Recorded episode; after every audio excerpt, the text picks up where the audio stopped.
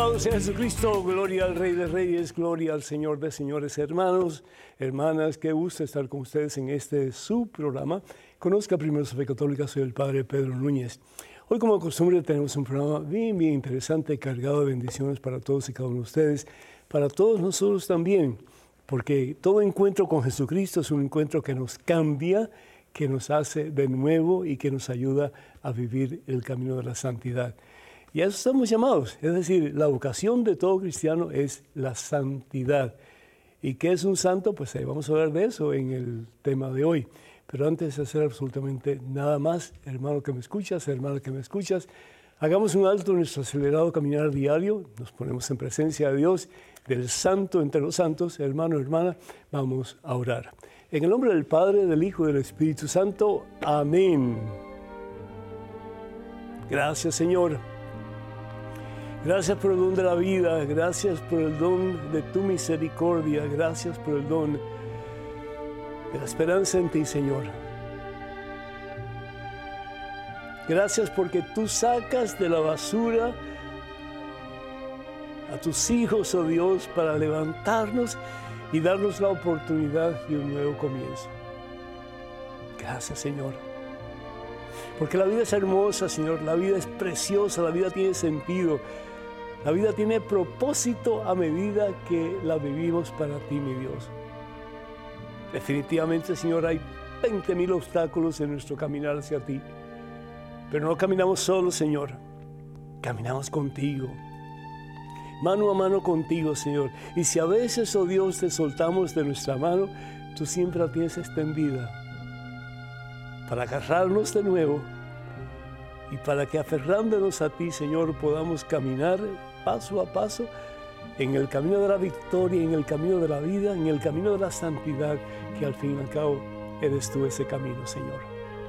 Bendice mi Dios a este hijo tuyo que tanto tú amas, a esta hija tuya tan amada por ti, Señor. Y ayúdanos a creer que tenemos una misión, que tenemos un propósito, que tenemos una vocación, un llamado. Y ese llamado, Padre Santo, es el llamado a la santidad. Ayúdanos, oh Dios, a reconocer que solo nada podemos, que solo, Señor, somos, como dice tu palabra, siervos inútiles. No podemos hacer absolutamente nada más de lo que con tu fuerza podemos lograr. Pero con tu fuerza podemos todo, Señor, porque para ti no hay nada imposible. Con tu fuerza, Señor, el que está en el suelo se puede levantar, mi Dios, con tu fuerza el que se siente pecador y que no tiene los medios para cambiar su vida se puede levantar, Señor. El que se siente sin esperanza, el que se siente agobiado por la vida, se puede levantar, Señor, porque para ti no hay imposibles. Sana mi Dios a este hijo tan amado por ti. Sana mi Dios a esta hija tan amada por ti. Colma sus corazones del poder y la fuerza de tu Santo Espíritu, Padre Santo. Y que con esa fuerza, con esa presencia, con ese poder que es tu divino amor, tus hijos puedan comenzar hoy, en este preciso momento, no solamente a levantarse, Señor, de sus caídas, pero a tomar la decisión de no caerse más y de caminar en el camino de la santidad, en el camino de la victoria, en ese camino que es imitación al Santo es Jesús el Señor. Danos, oh Dios, la certeza de que hoy podemos comenzar un día nuevo. Danos, oh Dios, la seguridad de que no vamos a caminar solos, que caminaremos con esa multitud de hombres, mujeres, jóvenes y niños que han alcanzado la santidad, que han alcanzado la victoria y que hoy día son santos para gloria tuya, Señor. Bendice, Señor, a cada uno de tus hijos. Bendice a tus hijas, Señor. Bendícenos a todos nosotros. Bendice a tu iglesia hoy, Señor, con fuerza, con autoridad, con poder. Y que dejemos todos de vivir una vida mediocremente cristiana para poder vivir más y más una vida total y completamente cimentada en ti. A ti la gloria, Padre Santo, en Cristo Jesús, por los siglos de los siglos. Amén, Señor. Amén. Bendito seas, mi Dios. Ay, qué rico, hermanos. Así tener un momentito para dar gracias a Dios y para reconocer que Dios está con nosotros más cerca de ti y de mí que lo que estamos tú y yo de nosotros mismos. Dios está con nosotros. Damos gracias a Dios por todos ustedes que nos escriben, nos llaman pidiendo oración. Nos sentimos privilegiados de poder compartir la oración con ustedes por sus necesidades y por sus esperanzas también y por sus logros en acción de gracias. Doy gracias a Dios por Violeta de Baton Rouge, Luisiana, que pide oración por Frederick García, que Dios le bendiga abundancia y lo guíe siempre en el camino de la victoria. Chuy de México pide por una mejor relación en su parroquia. Que así sea, Chuy, y tú haz lo posible para que a través de tu presencia se destalle, se, se, se vea, se proclame se luzca la misma gloria a Dios. Ana de New York, New York pide oración por su salud, su hija Aileen y su novio Ronaldo, por su hijo Joselito, su mamá Genara y otras intenciones de su familia. Muchas bendiciones para ti, para tu familia y especialmente para aquellos que más necesitan de Dios en este día. Isidro de Manzanillo, Cuba, imagínense ustedes, gracias a Isidro, pide por el alma de su difunta esposa, que Dios le bendiga a ella y que pueda recibir, si no ya, muy pronto la corona de la victoria que es el cielo. Y por ti, Isidro, que el Señor te dé mucha paz y la certeza de que Dios no se equivoca. Y todo lo que Dios permite, lo permite siempre para nuestro mejor bien. Margarita de Tucson, Arizona, pide oración por Eloísa, por Martín y por María Dolores, y pide oración por el alma de Chuy. Que Dios les bendiga a todos en abundancia. Y Juan Carlos de Madrid, España, pide al Señor que le dé salud para poder disfrutar de su familia. Que así sea, Juan Carlos, cuenta con nuestras oraciones y pon tu confianza en Jesucristo y vas a ver la gloria de Dios. Yo sé que lo estás haciendo, pero con más fuerza, con más interés aún todavía.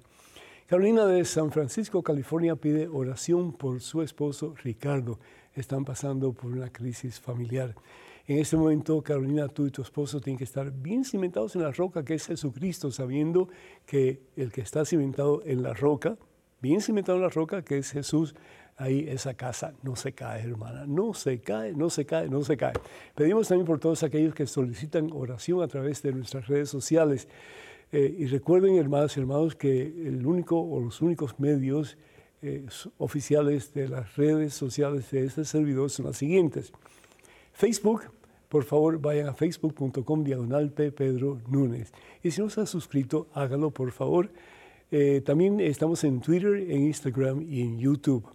pueden comunicarse con nosotros yendo a Padre Pedro Núñez, Padre Pedro Núñez. Y también, pues, el correo electrónico de este servidor es padrepedro arroba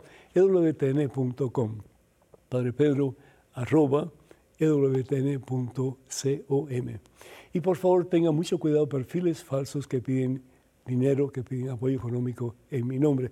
Nunca lo haríamos a través de estos medios que acabo de mencionar. ¿Qué es un santo? ¿Qué es un santo? Y la otra pregunta ¿Estás tú caminando en santidad, sí o no? Yo tengo la, no sé, la curiosidad de preguntarle de vez en cuando a una persona o varias personas que encuentro en mi camino, ¿estás tú caminando en santidad? ¿Crees tú que vas a ser un día santo?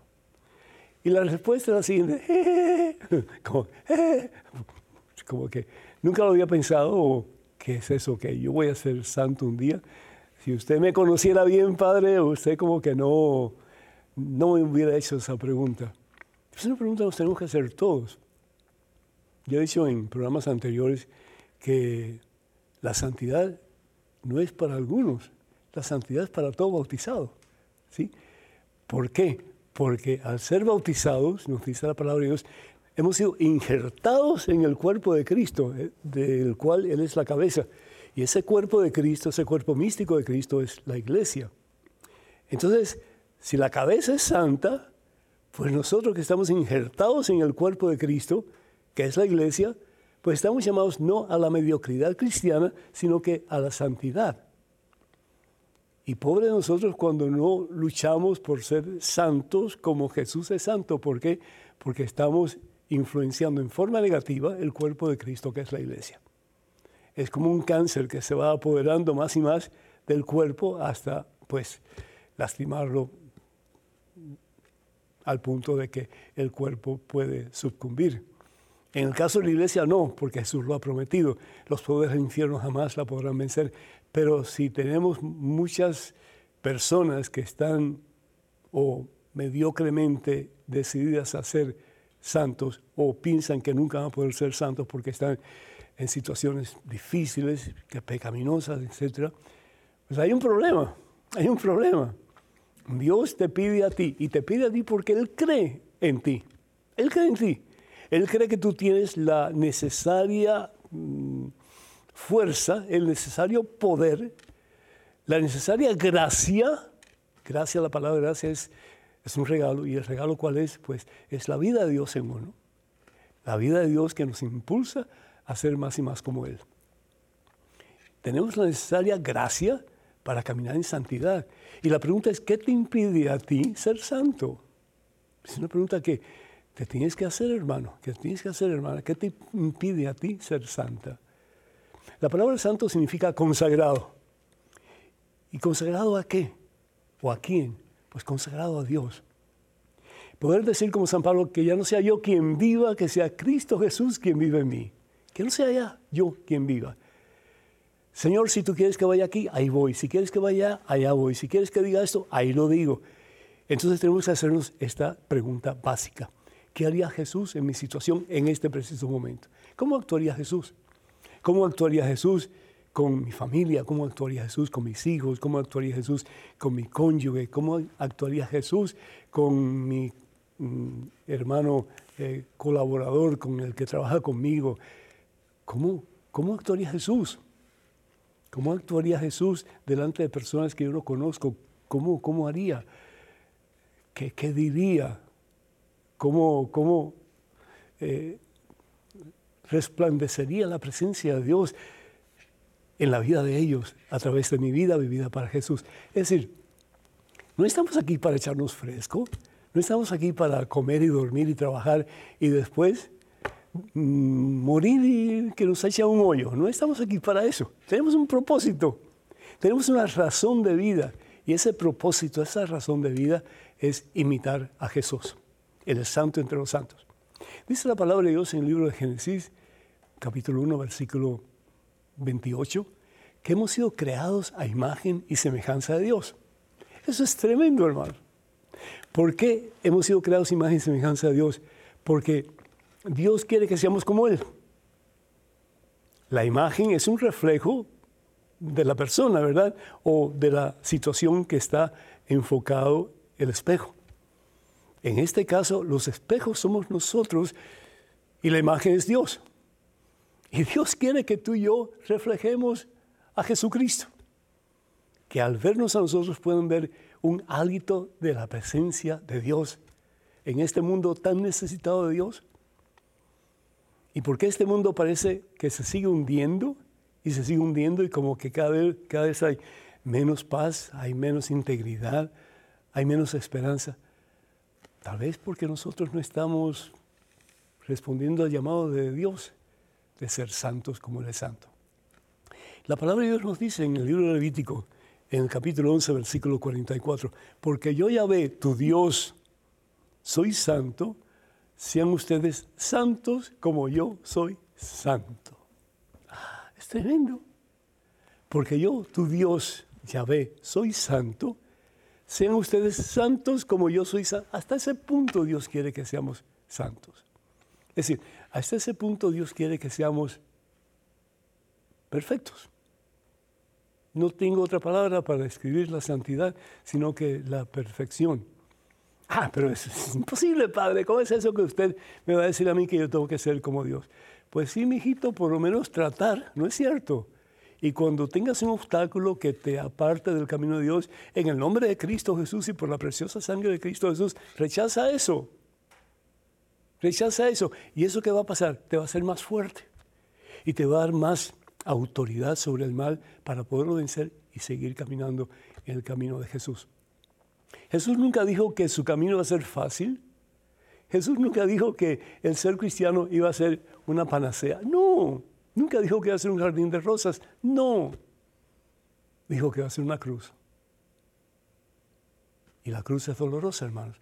Muchas veces duele, pero la cruz es necesaria porque no hay domingo de resurrección sin Viernes Santo, tan sencillo como eso. ¿Y qué significa la cruz para que quiere ser santo? Significa que tenemos que dejar a un lado todo lo que nos ha gustado, los placeres que hemos tenido, las cosas que realmente nos quitan la presencia de Dios en nuestra vida para poner a Jesucristo como centro y Señor de nuestra existencia. Eso es. Pero a medida que tú y yo caminamos en el camino de la santidad, va siendo más fácil el abrazar esas cruces porque vamos a tener la fuerza, el poder del Espíritu Santo para decir no a lo que sabemos no es de Dios, para vivir en sintonía con Dios, sometidos a Dios, de la mano de Dios, hasta el último suspiro de nuestra vida para después vivir con Dios en su presencia para toda la eternidad. Los que han alcanzado el cielo son santos. Y dice la palabra de Dios que todos nosotros estamos llamados a la santidad. Dice el Señor Jesús en el Evangelio según San Mateo capítulo 5. Porque mi Padre es perfecto, sean perfectos como mi Padre es perfecto. Perfecto. ¿Qué significa el darme, el donarme, el dejarme transformar por el Espíritu Santo para poder imitar más y más a ese que es el santo entre los santos, que es Jesús el Señor. ¿Quieres tratar? ¿Quieres comenzar de verdad una vida nueva? Ya no una vida mediocremente cristiana, sino que una vida sometida desde la punta del pelo más alto hasta la, la uña más larga de tu, de tu pie. Entonces, que esa respuesta tuya a Dios sea genuina. Señor, ya estoy cansado de vivir mediocremente mi cristianismo. Desde ese momento en adelante viviré exclusiva y totalmente haciendo tu voluntad. Y vas a ver cómo tú empiezas a cambiar para bien. No solamente tú vas a cambiar para bien, tu familia va a disfrutar de ese fruto maravilloso que es tu relación con Dios. Tus hijos, definitivamente, tu cónyuge, sin lugar a dudas y muchas más personas a tu alrededor. Y tal vez un día, optando por ser cristiano, el mundo cambie. Y al nombre de Jesús, tal vez un día, como dice la palabra de Dios en Filipenses capítulo 2, versículos 10 y 11, tal vez un día, por nuestro ejemplo de vida, al nombre de Jesús, toda rodilla se arrodille y toda lengua proclame que Jesús es el Señor para gloria de nuestro Padre Dios. A Cristo que vive gloria, honra y honor por los siglos de los siglos. Amén. Número telefónico para que se comuniquen con nosotros 205-271-2924. 205-271-2924. Vamos a pequeñísima pausa, hermanos, pero regresamos en cuestión de momentos. Así que, por favor, no se vayan, quédense con nosotros.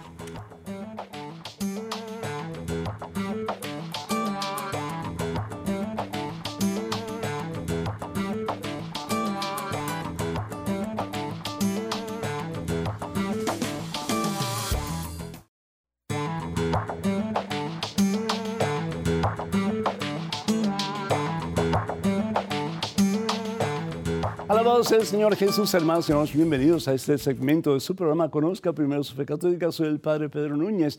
Tenemos a Germaldo de Carolina del Norte vía telefónica. Germaldo, ¿me escuchas? Germaldo, ¿me escuchas? Sí, sí, Padre, sí, ¿Cómo, escucho. ¿Cómo estás, hijo? Bien, bien. Bendito sea mi Dios. Adelante con tu pregunta, por favor.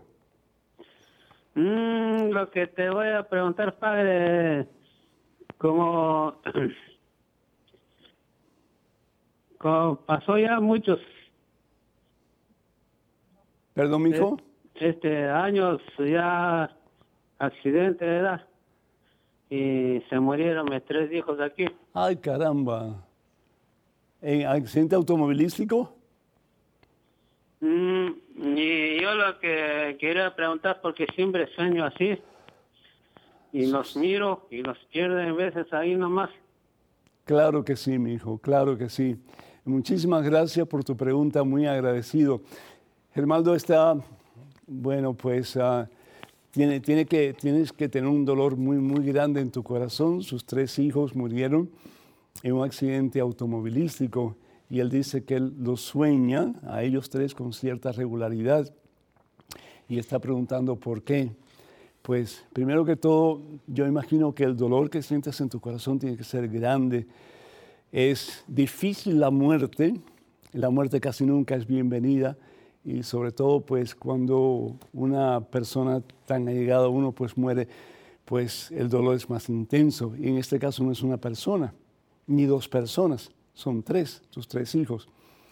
Entonces eso tiene que haber causado un impacto tremendísimo, no solamente en tu corazón, pero también en tu, en tu mente.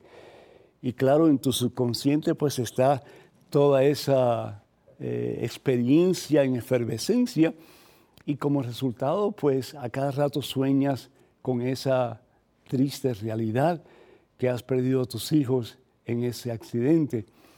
Así que no es nada extraño que tú sueñes de vez en cuando o a menudo con tus hijos, porque eso es una de las cosas que más presentes tienes tú en tu mente y en tu corazón. Yo lo que sí te pido, mi hijo, es que, como dice la Virgen Santísima en Fátima, que es a través de la oración que podemos vencer obstáculos. Y si bien es cierto que es a través de la oración que podemos convertirnos a Jesús y podemos acercarnos a Jesús, que también tú ores por tus hijos para que al terminar su vida ellos hayan podido hacer las paces con Jesús para poder entrar en la presencia de Jesús, que es el cielo. Yo te animo para que hables con tu sacerdote y le pidas que celebre algunas misas por tus hijos, porque estamos convencidos de que la oración por excelencia, además del Padre nuestro, la oración por excelencia es la Santa Misa. Es el mismo Jesús quien se ofrece al Padre como víctima de expiación por todos nosotros.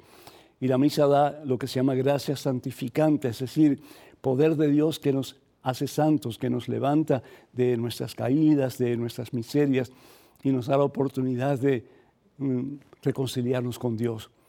Y acuérdate que Dios no tiene tiempo, el pasado y el futuro para Dios es el presente. Así que cuando tú le pidas al sacerdote que celebre la misa por tus hijos, en ese momento la gracia santificante mm, llega a tus hijos antes de entregarle sus almas al Señor para que ellos con la ayuda de Dios hayan podido hacer las paces con Jesús y si no ya, y si tienen que pasar por purgatorio, que algún día pronto pueden estar en la presencia de Dios. La oración es sumamente importante, necesaria y poderosa para que nosotros podamos de verdad en Cristo Jesús caminar en la victoria más y más del Señor que nos ha prometido. En estos momentos tenemos un correo electrónico con una pregunta. Adelante, por favor. Padre Pedro, mi madre falleció hace casi dos años y cada día lloro y pido a Dios que me lleve con él, con ella y con mi madrecita. El dolor es inmenso a pesar de que oro mucho y tomo antidepresivos. ¿Qué puedo hacer para seguir viviendo sin ella? Milagros. Milagros, como le, estaba hablando el hermano anteriormente, mm, la muerte siempre es dolorosa, siempre es dolorosa. Pero hay una promesa que el Señor Jesús nos ha hecho. Es decir, Él dice, yo soy la resurrección y la vida. El que cree en mí, el que pone su fe en mí, aunque muera, vivirá para siempre. Es decir, la muerte no es el fin. La muerte es simplemente la puerta que se abre ante nosotros para poder abrazar a ese que extendió sus brazos en una cruz en el Calvario, para abrazarnos a nosotros y para que en Él tengamos vida y salvación eterna. Yo comprendo que, de nuevo, es duro, es difícil ver morir un ser querido, es muy duro. ¿Por qué? Porque queda un vacío horrible en el corazón.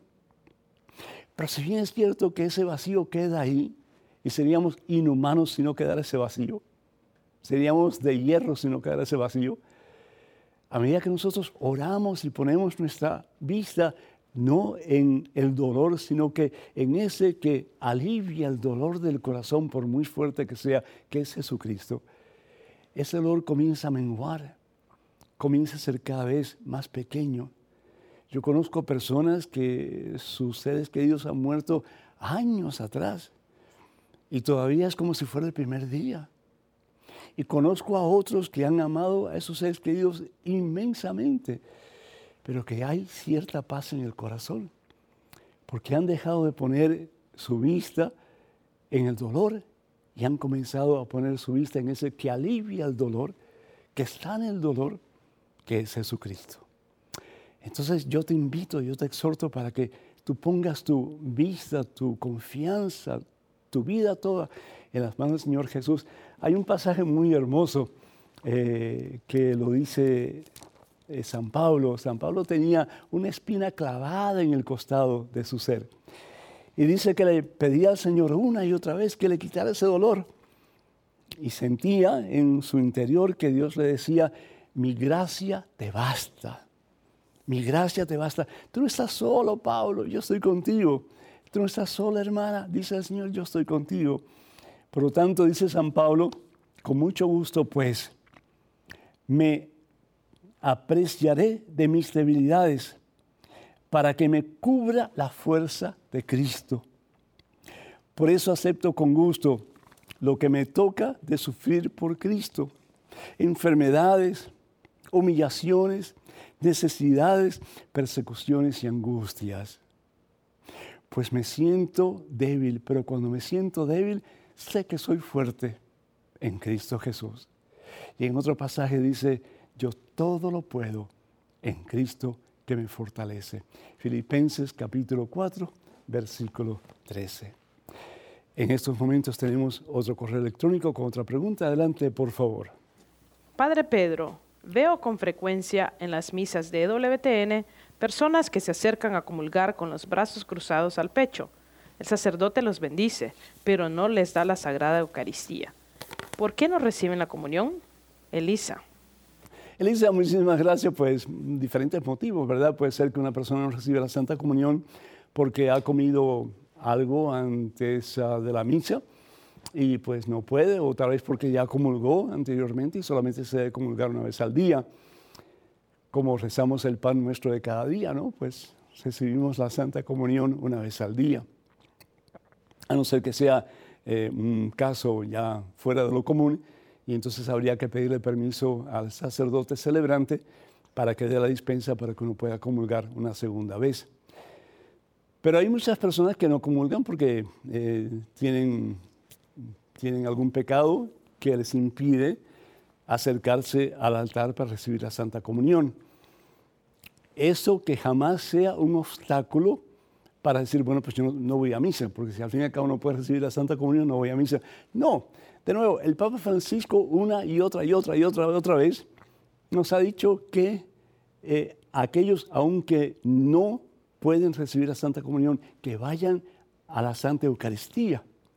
¿Por qué? Porque acuérdense que la Santa Eucaristía o la, la, Santa Misa tiene dos partes importantísimas. Una de ellas, que bien es cierto, es el banquete en que el Señor se nos da por amor su propia vida. Pero la otra parte, que también es muy importante, es la escucha de la palabra, la palabra de Dios que se nos proclama en cada Santa Eucaristía. Y es, como dice San Pablo, a través de la escucha de la palabra que entra la fe en el corazón del ser humano. Romanos capítulo 10, versículo 17. Entonces, ¿por qué algunos pues se cruzan de brazos así? Porque le están diciendo al sacerdote, no puedo comulgar. Tal vez en un futuro, si Dios me da la gracia y el poder y los medios para comulgar, comulgaré. Pero aquí estoy, Señor. Aquí estoy porque quiero escuchar tu palabra y quiero un día poderme acercar a tu altar y recibirte plenamente en la Santa Comunión. Por eso tal vez hay personas que no se, eh, no, no, se, no se acercan a recibir la Eucaristía porque no están en ese momento dispuestos para así hacerlo. Y qué bueno que tengamos esta honestidad y podamos decir, yo no, en este momento no puedo recibirlo, pero si quiero, Señor, que tú me llenes de tu gracia para un día poderlo hacer. Y por eso vine a recibir la bendición de Dios. Tenemos vía telefónica a Carmen de Nueva York. Carmen, ¿me escuchas? Sí, padre. El Señor te bendice, Carmen, bienvenida. Muchas gracias, padre. Adelante. Es un, placer. Gracias, Carmen. Eh, ¿Una pregunta tienes para nosotros? Sí. Adelante. una pregunta y, un consejo. Amén. Sí. Eh, mi pregunta es, yo soy muy devota de la Virgen, pero hay un misterio glorioso que yo no entiendo mucho, quiero que te me dé una explicación es el cuarto misterio glorioso que dice que la Virgen subió al cielo en cuerpo y alma. Entonces yo quiero una aplicacióncita eh, porque cómo está ese cuerpo en el cielo es donde yo quiero saber. sí, pues, ¿sabes tú, Carmen, que tú también vas a tener un cuerpo en el cielo? Sí. Bueno, pues el, en el credo recitamos que el, Señor nos va a dar un, cuerpo, la resurrección del cuerpo, la resurrección de la carne, ¿no es cierto? Entonces eso no es, no es ficticio, no es un símbolo, es una realidad. Un día tú y yo vamos a estar en el cielo con un cuerpo, pero ya no un cuerpo mortal como el que tenemos, sino que un cuerpo transformado, un cuerpo resucitado, un cuerpo en que realmente pues vamos a, a, ser parecidos al cuerpo de Jesús. Cuando él estaba, él estaba visitando a, a sus apóstoles el día de su resurrección, en que él pues se presenta a ellos con un cuerpo, pero un cuerpo resucitado, un cuerpo glorioso. Fíjate lo que dice aquí la palabra de Dios. En la primera carta de San Pablo a los Corintios, el capítulo 15, versículo, vamos a ir al 44 en adelante por, porque el tiempo es limitado, pero si lo puedes leer mm, todo ese pasaje, sería mejor todavía. Dice, se siembra un cuerpo animal y despierta, es decir, resucita un cuerpo espiritual. Pues si los cuerpos con vida animal son una realidad, también los cuerpos espirituales son una realidad. Dice, lo mismo ocurre con la resurrección de los muertos. Se siembra un cuerpo en descomposición y resucita un cuerpo incorruptible. ¿Qué te parece? Bendito sea Dios. ¿Y el consejo cuál es, Carmen? Mi consejo es, yo quiero un consejo, padre, porque tengo una hija con cuatro hijos, que en esta casa no se reza rosario, no se va a misa, y yo estoy oro mucho, hago mucha penitencia, y yo pienso a veces que Dios no me escucha, porque tan, tanto que oro y no y no veo no veo los resultados, padre. Yo, yo, yo tengo mucha tristeza por esta situación. ¿Y es tu casa? mhm Okay. ¿Y por qué tú estás haciendo alcahueta con tus hijas, con tu hija? No, no, en serio. Es decir, si es tu casa, tu casa tiene que tener ciertas leyes, ciertas reglas, ¿verdad? No, no, yo vivo en la casa de ella. Ah, tú vives en la casa de ella. Sí, sí, sí. Mm. Ok, dos opciones tienes. Una, reconocer que estás en un campo de misión, Carmen, y que tienes que seguir machacando y machacando y machacando. Dicen que tanto va el cántaro a la fuente hasta que se rompe. Es decir, no dejes de dar consejos, no dejes de hablarles a ellos de Dios, especialmente a tus nietos, ¿verdad? Acuérdate lo que dice la Santa Biblia, Hechos capítulo 16, versículo 31. Si tú crees, te vas a salvar tú, Carmen, y toda tu familia. Agárrate esa promesa. Y segundo, yo te pido que no te des por vencida. ¿Sabes por qué? Porque si tú quieres a tus nietos, si tú quieres a tu hija y tú quieres su mejor bien y tú quieres ser cerca a Dios, cuanto más Dios no querrá lo mismo que tú estás pidiendo. Lo único que Dios no puede cambiar un corazón que está cerrado. Dios no puede entrar en un corazón que no le da cabida. Entonces sigue hablándole a tu hija, dándole buenos consejos y sobre todo tu testimonio de vida cristiana y vas a ver que un día tu hija y tus nietos van a caminar en el camino de Jesucristo. Yo estaba pensando lo opuesto, yo estaba pensando que era tu casa y tendría que decirle a tu hija, entonces búsquese otro lugar porque aquí se va a alabar a Dios. Pero si tú estás en casa de ella, entonces tal vez estás en campo de misión y tienes tú que seguir luchando y perseverando hasta que veas a toda tu familia a los pies de Cristo Jesús. Y te aseguro que así va a ser. Bendito sea Dios. Tenemos en este momento otro correo electrónico. Otra pregunta, adelante, por favor. Padre Pedro, tengo un año de haber regresado a la iglesia y frecuento el sacramento de la penitencia pero tengo remordimientos de conciencia. Sé que Dios me perdonó mis pecados. ¿Qué me sugiere cuando me atacan esos remordimientos de conciencia? Rosa. Rosa, decir fuera de mí, Satanás. Fuera de mí, Satanás. De verdad, dilo. ¿Por qué? Porque Satanás es experto en quitarnos la paz. Satanás hace una cosa bien hecha y esa es tratar de desinflarnos, de desilusionarnos, de quitarnos la paz y de hacer que nosotros nos demos por vencido y digamos no vale la pena. Como Carmen está diciendo, Dios no me oye. Dios sí te oye. Dios sí te oye. La cosa es que Dios no puede entrar en un corazón que no le dé cabida a Él. Entonces, yo lo que te pido, si tú realmente, primero que todo te felicito porque estás en la iglesia que Jesús funda y te, te animo para que sigas recibiendo los sacramentos, particularmente el sacramento de la reconciliación y el sacramento de la Eucaristía. Pero ya una vez que ya tú has confesado tus pecados, créeme que Dios te ha perdonado. Lo importante es, mi hija, que tú te perdones también, porque eso es un serio problema. muchas personas no son capaces de perdonar. Acuérdate, en el Evangelio, dos seguidores de Jesucristo, dos discípulos de Jesús que cometieron faltas gravísimas. Uno fue Pedro y otro fue quién? Judas. Uno lo negó tres veces y otro lo traicionó por 30 monedas de plata. El que lo traicionó por 30 monedas de plata no se perdonó a sí mismo y como resultado se ahorcó. Pero sin embargo, Pedro no solamente recibió el perdón de Dios, pero se pudo perdonar a él mismo. ¿Y qué fue lo que pasó? Se convirtió en un gran apóstol del Señor, en el primer papa de la iglesia de Jesucristo y un gran santo para gloria a Dios. Así que cuando vengan esos ataques del mismo demonio a tu corazón y a tu mente, tienes que decir, Satanás, apártate de mí, porque estos pensamientos no son de Dios. Y te felicito para que sigas tu camino con el Señor. Te animo para que no lo dejes jamás y para que cada día el Señor sea de verdad prioridad en tu existencia. El teléfono para que nos llamen, el número telefónico es el 205-271-2924. 205-271-2924. Vamos a una pequeñísima pausa, pero regresamos en cuestión de momentos. Así que, hermanos y hermanos, por favor no se vayan, quédense con nosotros.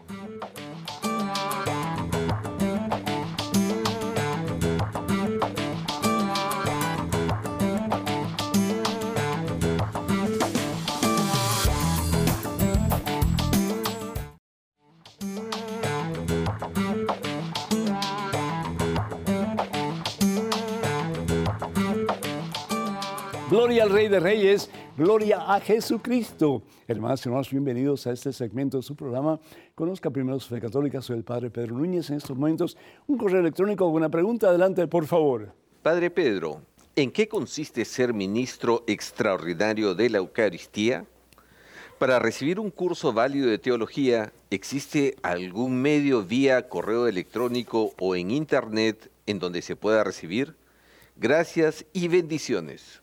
Pío Romero. Eh, muchísimas gracias, Pío, muy agradecido. Pues a, contestar tu segunda pregunta, eh, yo lo que te aconsejaría es que vayas o hables por teléfono con tu diócesis, con la Cancillería, y que preguntes si ellos ofrecen algún tipo de cursos para que tú puedas eh, aprender más acerca de las enseñanzas de la Iglesia y creo que sería muy beneficioso. En todas las diócesis realmente se ofrecen un sinnúmero de, de cursos, de talleres en diferentes iglesias, diferentes parroquias y también pues a nivel ya diocesano o arquidiocesano. Y son cursos muy buenos que, que ayudan eh, pues a, a, crecer en conocimiento y sobre todo en santidad eh, en relación a nuestro Señor Jesucristo. Y si hay seminarios, es decir, donde hay seminaristas, pues también esos seminarios ofrecen cursos de teología, de filosofía, de antropología cristiana, en fin, de diferentes tipos de, ramas eh, de teología y filosofía para que puedan aprender no solamente las personas que van a ser ordenadas algún día sacerdotes o diáconos, pero también para personas que están tratando de conocer un poco más la doctrina de la iglesia. En relación a los ministros extraordinarios de la Eucaristía, como bien sabes, eso fue un indulto que ofreció el Papa Pablo VI para, ayudar, para aliviar el trabajo a veces mm, demasiado cargado de los sacerdotes de distribuir la Santa Comunión y no solamente pues en las parroquias, pero también en diferentes misiones y en diferentes hospitales y eh, en fin, en ancianatos, en un montón de lugares, ¿no?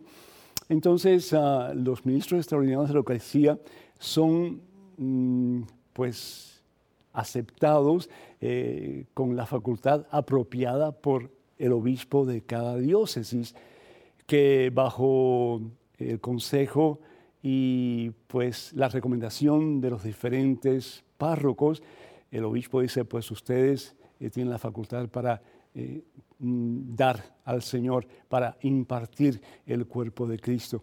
Y estas personas tienen que tomar un curso para prepararlos debidamente para que ellos puedan impartir este sacramento tan especial, que es el sacramento central de la iglesia, el sacramento de la Eucaristía.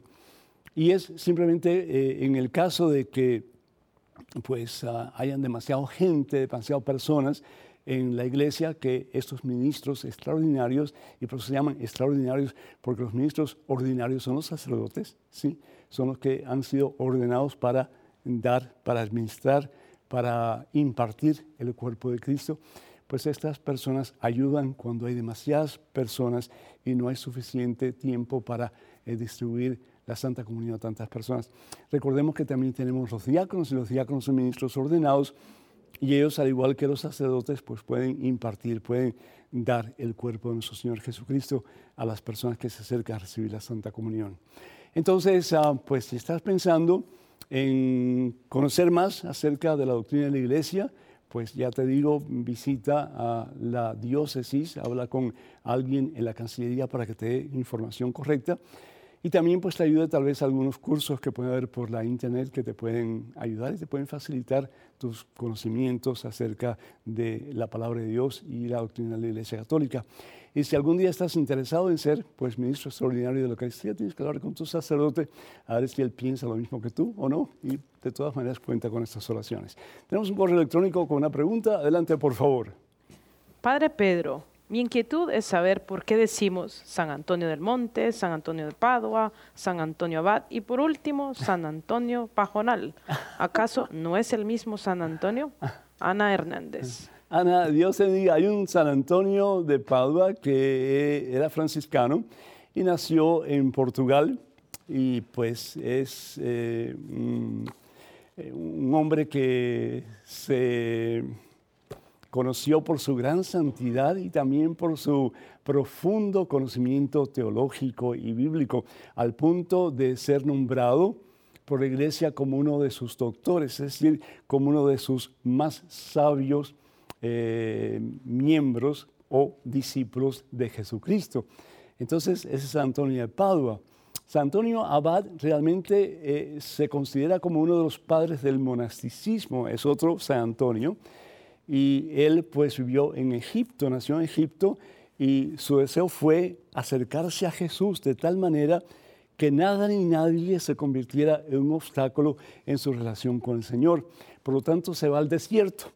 Y es en el desierto como ermitaño donde él desarrolla esta espiritualidad monástica. Y muchas personas, muchos hombres al principio comenzaron a seguir a San Antonio, Abad, y por lo tanto, pues ellos también continuaron ese estilo de espiritualidad, de estar solo y en esa soledad descubrir la presencia de Dios.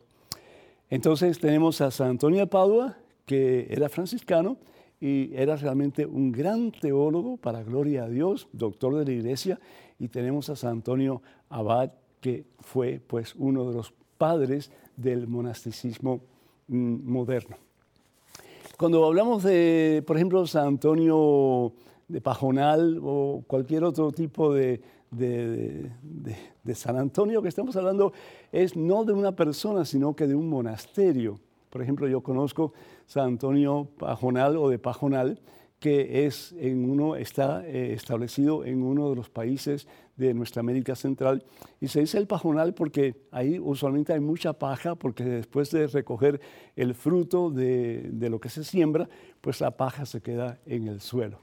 Así que los San Antonios, que son personas, fueron los primeros dos que tú mencionaste, San Antonio de Padua y San Antonio Abad. Así que espero que esto te haya ayudado un poco. Tenemos en este momento otro correo electrónico. Adelante, por favor, con la pregunta. Padre Pedro, he recibido una lectura de un padre llamado Carlos Cancelado, donde afirma que es pecado mortal recibir y o comulgar con la mano. Pone un ejemplo de una señora que murió y que su mano derecha se puso muy negra. Él aduce que se debe a este pecado de tomar la hostia con la mano. Soy agente extraordinario de la comunión. No comulgo con la mano, pero llevo la comunión a los enfermos. Desde ese día no soy capaz de llevar la hostia a los enfermos. Me aterra pecar y mucho más ofender a Dios. No quiero pecar y mucho menos hacer pecar a los enfermos. ¿Es verdad que el Vaticano no aprueba la comunión en la mano? Ana Isabel. Ana Isabel, Dios te bendice. Me parece que el Padre Cancelado está siendo instrumento de división y lo digo con mucho pesar en mi corazón. No lo conozco a él personalmente, pero sí he escuchado algunos de sus ah, sermones, algunas de sus pláticas, y me parece una falta de respeto a la jerarquía de la iglesia, eh, él tratando de ponerse al mismo nivel que el Papa y que la Santa Sede, y decir que el recibir la comunión en la mano es un pecado mortal. Primero que todo, no es ningún pecado. En ninguna parte de la doctrina de la Iglesia Católica dice que recibir la Santa Comunión en la mano sea un pecado mortal. Eso es su propio criterio, su propio pensar. Pero es una doctrina de la Iglesia. Sin embargo, fue el Papa Pablo VI quien dio ese indulto, ese permiso. Y creo que hay personas que dicen, no, pero el Papa Pablo VI fue engañado y por lo tanto él permitió que se diera la comunión en la mano. Eso es ridículo, eso es ridículo. El Papa no fue engañado en absoluto. Primero que todo, es un, es un, es un decreto de fe, si se puede decir así, de que el Papa dice que se puede recibir la comunión en la mano. El, Vaticano, especialmente las misas papales, se da la comunión en la boca. Pero es, y está bien también, es decir, no hay ningún problema, por el contrario, qué hermoso que se reciba la comunión en la mano. Qué hermoso que eh, estemos conscientes de que el Señor nos da a nosotros el privilegio de usar nuestras bocas sucias, de usar nuestras lenguas que las usamos a Dios para qué cosa? Para recibir al más puro y santo de los seres, que es el mismo Cristo Jesús. Qué privilegio. Pero la mano también está sucia. Y hay personas que dicen, no, pero quedan partículas en la mano de la presencia de Jesús, del cuerpo de Jesús. También la boca se te puede meter entre los dientes. Y si tienes caries, peor todavía. Se queda con la pudredumbre de las caries. Entonces tenemos que tener mucho cuidado, hermanos. Tenemos que escuchar lo que dice la iglesia. Tenemos que escuchar lo que dice el Papa, tenemos que escuchar lo que dice la Santa Sede y no un sacerdote. Porque yo puedo decir cualquier cosa, pero lo que estoy diciendo no necesariamente está correcto. Lo que yo digo tiene que estar de acuerdo con lo que dice la iglesia a la cual yo represento, si no estoy mal representando la iglesia y debería hacer cualquier otra cosa menos hacer lo que estoy haciendo como sacerdote.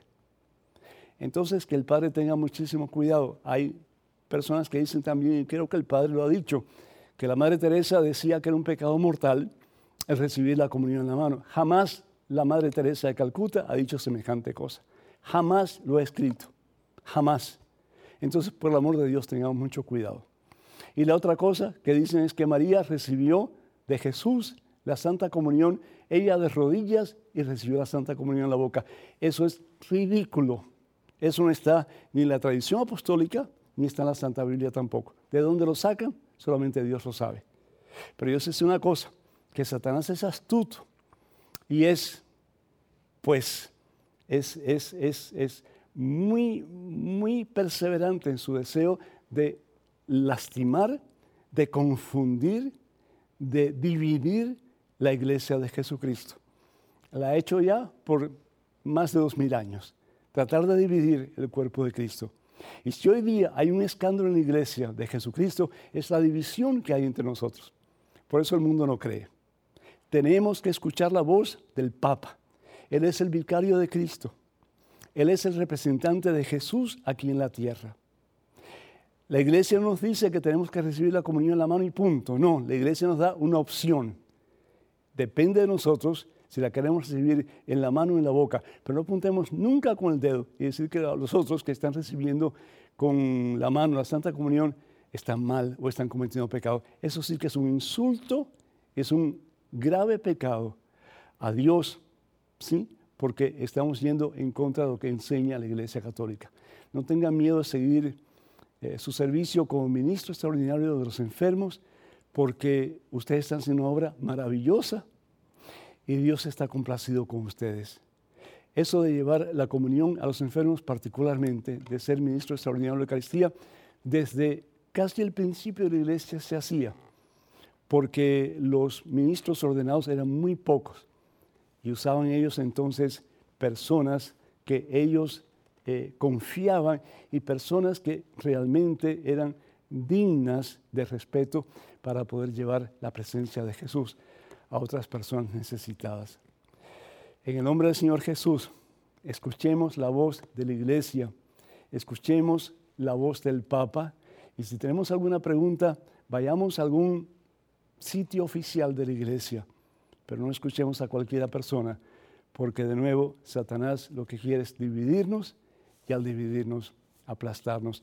Pero Jesús ha prometido que los poderes del infierno, bendito sea Dios, jamás podrá vencer su iglesia. Tenemos en estos momentos otro correo electrónico, otra pregunta. Adelante, por favor. Padre Pedro, si todos somos hijos de Dios, ¿por qué se dice que Él mandó a su único hijo a morir por nosotros? O sea, ¿Dios tiene preferencias? Carol. Carol, muchísimas gracias. Jesús es el único hijo de Dios. No hay otro. ¿Por qué el único hijo? Porque es de la misma esencia que el Padre.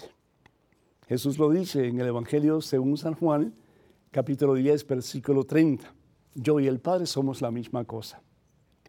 Ahora, sin embargo, nosotros somos hijos adoptivos de Dios y es la gran diferencia. No somos de la misma esencia que Dios, porque si fuéramos de la misma esencia que Dios, seríamos dioses. Eh, de la misma esencia de Dios, es decir, de lo mismo que es Dios, es Jesucristo, porque Jesús es Dios. Pero sin embargo somos, como dije, hijos adoptivos de Dios a través del bautismo. Romanos capítulo 6, versículos del 3 al 5, nos dice que hemos sido injertados en Cristo Jesús. Somos como células del cuerpo de Cristo.